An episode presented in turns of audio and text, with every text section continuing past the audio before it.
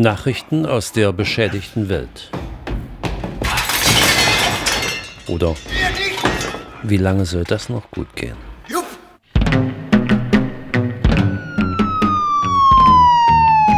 Berlin. Demokratie in Bewegung. So lautet das Motto des Kongresses vom vorvergangenen Samstag.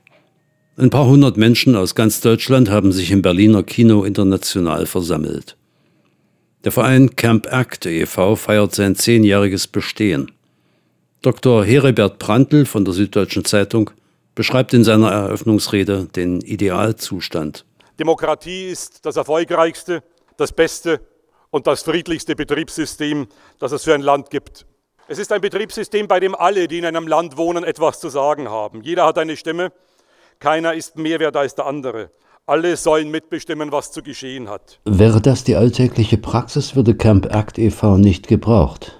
Die Realität sieht anders aus. Demokratie funktioniert nicht gut, wenn sich immer mehr Menschen ausklinken, weil sie arbeitslos sind und das Gefühl haben, aus dem Nest gefallen zu sein. Menschen sich ausklinken. Hier greift Camp Act ein. Felix Kolt ist von Anfang an dabei, seit zehn Jahren. Seine Aufgaben haben sich seitdem kaum verändert. Genau, weil wir die Beobachtung gemacht haben, dass es viele Menschen gibt in unserem Land, die den Vertrauen in die Demokratie verloren haben oder vielleicht den die hatten, die sich als, als hilflos, als ohnmächtig fühlen. Und wenn man sich erstmal als hilflos und ohnmächtig fühlt, dann ist man nicht unbedingt bereit, viel Zeit und Energie auf was zu verwenden, von dem man nicht glaubt, dass es was bringt. Also ich gehe nicht auf eine Demo oder engagiere mich in einer Gruppe, wenn ich glaube, Politiker machen eh, was sie wollen. Wenn ich aber dann vielleicht von einem Freund eine E-Mail weitergeleitet bekomme, über ein Thema, zu ich mich aufrege und dann die Aufforderung habe, unterschreib da, klick da, dann mache ich es vielleicht, weil ich denke mir, wenn es mir nichts bringt, es war nicht viel Aufwand, so what. Das ist sozusagen die Idee, die Leute quasi den kleinen Finger zu reichen und sagen, hier, willst du nicht mitmachen? Und dann aber auch nicht dabei sein zu lassen, sondern danach die Leute ranzuführen an an andere, also an weitergehende ähm, Engagementformen. Einzuladen zu Demonstrationen, einzuladen, vielleicht auch mit Freunden einen Filmabend zu organisieren, Flugblätter zu verteilen und so das, sag ich mal, neu gewonnene Vertrauen in die eigene Fähigkeit, was zu verändern, zu nutzen. Um zu ermutigen, um das Gefühl eigener, ganz persönlicher Handlungsfähigkeit zu entwickeln. Ein Grund zum Handeln liegt ja gerade wirklich auf der Hand. Freihandelsabkommen heißen nicht deswegen so, weil ein paar Politiker frei darüber verhandeln können, ob sie die Grundsätze des Rechtsstaats und der Demokratie dem Freihandel opfern. Mit TTIP liegt da eine Baustelle, die nun wirklich zu groß erscheint. Aber sollte man deswegen gleich aufgeben? Also weil nur Erfolge, also nur Beispiele davon, dass das eigene Engagement was verändert, kann, glaube ich, diesen, dieses Gefühl der Ohnmacht überwinden. Also das, ich glaube, man kann niemanden davon überzeugen mit Worten, dass es bringt, sich zu engagieren. Man muss es erleben. Und deshalb ist es wichtig, auch Erfolge an Leute zurückzuvermitteln. Und es gibt ja diese Erfolge tatsächlich. Also der erste große Erfolg war es auf jeden Fall, dass 2009 äh, die damalige Agrarministerin Ilse Aigner den Anbau von Genmais 810 verboten hat. Und vorausgegangen war eine Kampagne, die wir mit vielen anderen Organisationen gemacht haben, wo wir für viele Monate genau dieses Verbot gefordert hatten. Und wir Meinungsumfragen in Auftrag gegeben haben, eine wissenschaftliche Studie, Dutzende von Aktionen, wo wir ganz viele Bürgerinnen aus Bayern immer wieder zu Demonstrationen aufgerufen hatten. Das war sagen, die erste große Kampagne, wo, sage ich mal, das Potenzial von Campac sichtbar wurde. Da müsste doch eigentlich die öffentliche Aufmerksamkeit größer sein, ob sich da was tun wird? Ich hoffe, ähm, aber ähm, ich sage mal, was dafür spricht, ist, dass Campac natürlich größer und bekannter wird. Was vielleicht dagegen spricht, ist, dass im Journalismus auch ähm, weiterhin gespart wird und irgendwie Redaktionen verkleinert werden und der, der, sag ich mal, der Effizienzdruck zunimmt und das natürlich nicht unbedingt gute Bedingungen sind für einen kritischen, unabhängigen Journalismus. Woran sich so schnell wohl nichts zum Guten drehen wird, denn die Bewegung der Bürger wird üblicherweise erst dann gepriesen, wenn sie wunschgemäß verlaufen und wieder vorbei ist. Wieder vorbei ist. Wir denken da mal an die Tatsache, dass nun schon im dritten Jahr kein Castorzug ins Wendland gerollt ist. Das wird zum Teil auch der Arbeit von Camp Act e.V. zuzuschreiben sein. Der Kongress zum Jubiläum glänzt mit einem weiteren Gast. Aus New York ist Amy Goodman gekommen, weltweit bekannt für ihren War and Peace Report auf Radio Pacifica. Sie betreibt mit anderen das Portal Democracy Now! Eine Aufgabe, mit der man in den USA alle Hände voll zu tun hat. Nun steht sie da vorn und im Saal werden ein paar hundert Leute mucksmäuschenstill. It is a great honor to be with you all today in this sanctuary of dissent. Sie sagt, sie empfinde es als eine große Ehre, hier sprechen zu können, hier in diesem, wie sie sagt, Heiligtum des Widerspruchs, der abweichenden Meinung. Radio Pacifica sei 1949 gegründet worden, denn es muss einfach sein, dass es Medien gibt, die nicht von Firmen betrieben werden, die am Weltkrieg verdient haben, sondern von Journalisten und Künstlern. So wurde Pacifica ins Leben gerufen. Zu Pacifica gehört auch KPFT in Houston, Texas, gegründet 1970 in dieser Hauptstadt der Erdölindustrie. KPFT ist die einzige Radiostation im ganzen Land, deren Sendeturm zweimal gesprengt worden ist. Schon nach den ersten Wochen Sendebetrieb kam der Ku Klux Klan mit Dynamit an.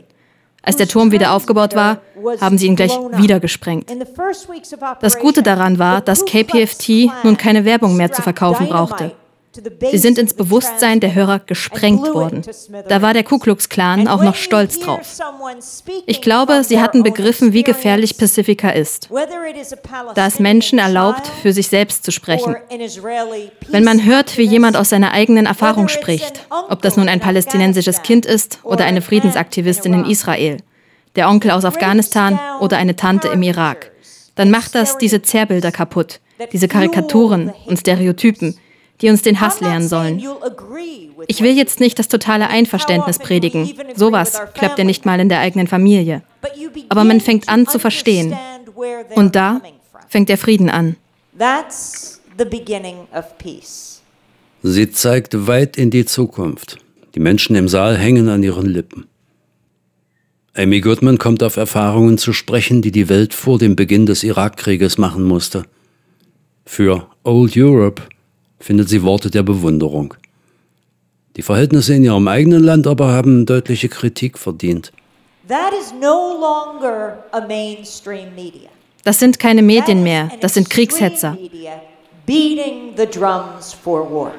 Wer das ändern will, braucht Medien, die sich nicht nur unabhängig nennen, sondern das auch wirklich sind.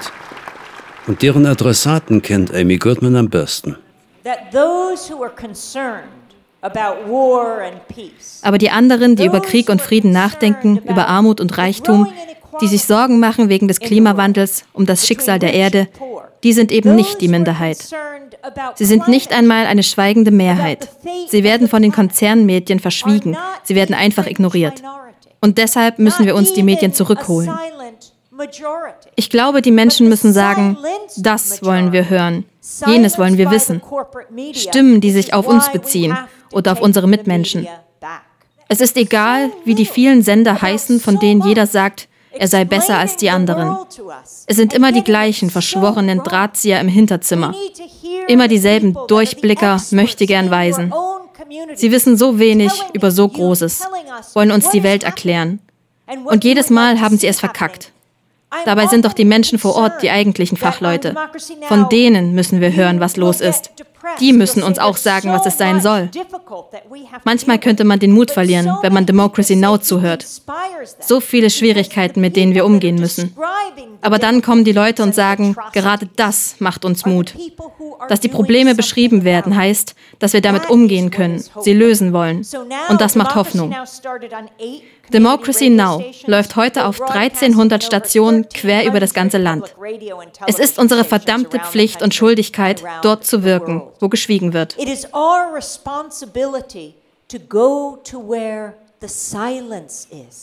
Nicht nur mit Friedensthemen ist Amy Goodman vertraut. Democracy Now hat sich auf allen Weltklimagipfeln umgesehen und umgehört. We were there in 2011 12. We were there in Cancun, in Durban, in Doha, in Warsaw last year. Now, Nichts ist dabei herausgekommen, aber auch gar nichts. Warum waren wir trotzdem da? Wofür dieser Aufwand? Wegen der Menschen, die zusammengefunden haben. Tausende von Leuten, oft von da, wo es wirklich langsam kritisch wird. Überschwemmungen, Inseln, die untergehen werden, Wüste, die immer näher kommt. Um ehrlich zu sein, wir sind da ganz schön zurück in den USA. Ihr diskutiert, wie man mit dem Klimawandel umgehen sollte. Bei uns wird gefragt, wenn das Thema überhaupt auf den Tisch kommt, ob es den Klimawandel wirklich gibt. Milliarden Dollar stecken sie in die Werbung, die die Menschen glauben machen sollen, sie hätten nichts damit zu tun. Wenn in den USA über die Kugelform der Erde diskutiert werden müsste, ginge gar nichts, wenn nicht wer von der Scheibenfraktion mit am Tisch säße. Nehmen wir nur den Wetterbericht. Waldbrand hier, Hagelsturm dort, Tornados, Dürre, schlimmste Kältewelle seit Menschengedenken. Das sind Worte, die uns nur so um die Ohren fliegen. An dem Tag, wenn es dort heißt Klimawandel, wenn dort von globaler Erwärmung die Rede ist, dann erst wird sich etwas ändern in den USA. Deshalb sind wir dabei, wenn wieder Klimagipfel ist. Dann bringen wir die Stimmen von draußen, vor allem die der jungen Menschen, zurück in die USA. Ein sehr eindringlicher Appell darf nicht fehlen. Achtet die unveräußerlichen Werte der Menschheit. Denkt an die Zukunft der Enkel. Man denkt immer, etwas wäre unmöglich und dann schafft man es doch. Die Forderung an die Regierung kann nur heißen, fangt endlich damit an. Amy Goodman leitet über in ein weiteres Thema dieser Tage. It's our job to bring you the voices. Unsere Aufgabe ist es, den Ausgeschlossenen eine Stimme zu geben, denen, die so oft nicht gehört werden. Und nun sind wir hier in Berlin. In den USA ist gerade ein Film herausgekommen, den eine Frau gemacht hat, die hier in Berlin wohnt, Laura Poitras. Weitere Namen werden genannt. Snowden, Greenwald, Manning. Jedes Mal kommt es zu spontanem Beifall. So werden die gerade nicht anwesenden Vorbilder gegrüßt. Dann weiter über den ersten farbigen Präsidenten der USA und die enttäuschten Hoffnungen bis zur landestypischen Demokratie oder dem, was davon übrig geblieben ist. Einmal hatte ich eine Frau in der Sendung und hatte mich schon von ihr verabschiedet. In der folgenden Stunde sollte es um die Wahlen gehen und sie sagte einfach, da bleibe ich doch gleich hier und mache auch mit. Ich sage, dass alle Menschen auf der ganzen Welt den Präsidenten der USA auch wählen können müssen. Was für eine vernünftige Ansicht. Der Wahlausgang in den USA betrifft Entwicklungen in der ganzen Welt und andersherum. Die Bewegungen, in denen ihr hier euch einbringt, sind Teil des Drucks, der in den USA Entwicklungen in andere Richtungen schieben kann. Und das ganz besonders, wenn es um das Internet geht. Wir alle in der ganzen Welt müssen zusammen kämpfen für ein gerechtes, offenes und freies Internet. Wir müssen die Netzneutralität schützen. Wir dürfen nicht zulassen, dass die Kabelbetreiber das Internet privatisieren. Seit Jahren geht die Globalisierung immer nur zum Vorteil der ganz Großen aus. Im Internet aber passiert unsere Globalisierung von unten. Diesen öffentlichen Raum müssen wir schützen. The Internet is the place we can grassroots globalize. And we must protect this public space. All das ist ja schon in Arbeit. Schließlich sind wir auf dem Camp Act-Kongress wo Heribert Prantl auch deutsche Geschichte des Vormärz aufgerufen hat, braucht Amy Goodman nicht so weit zurückzuschauen. Wieder Namen. Dr. Martin Luther King, Rosa Parks. You never know when that magic moment will come. Vielleicht gerade jetzt, hier. Wenn Amy Goodman beschreibt, wie unabhängige Medien Friedensarbeit leisten könnten. Could you imagine if for just one week we all saw the images of war? Stellt euch doch mal vor, eine ganze Woche lang sehen wir die Bilder vom Krieg. Ein totes Baby auf dem Boden, seine Mutter, aus einer der letzten Zeitungen wüssten wir ihren Namen, ihre Geschichte würde erzählt werden. Also ja, wir haben doch alle noch die Story im Kopf, als diese Frau starb im Jemen, als sie diese Hochzeitsgesellschaft mit einer Drohne attackiert haben. Wir würden erfahren, wer ihr Mann geworden wäre. Wir würden von ihren Eltern hören. Oder anders, von jedem getöteten Soldaten eine Geschichte erzählt. In Tweets, E-Mails, nur eine Woche lang. Nicht nur Amerikaner, nein. Auch Menschen in der ganzen Welt fühlen Mitleid. Alle würden sagen, nein. Krieg ist keine Antwort auf irgendeinen Konflikt im 21. Jahrhundert. War is not the answer to conflict in the 21st century. Democracy now. Demokratie jetzt. Während sie fordert, die Markus hin hebt Amy Goodman die rechte Faust.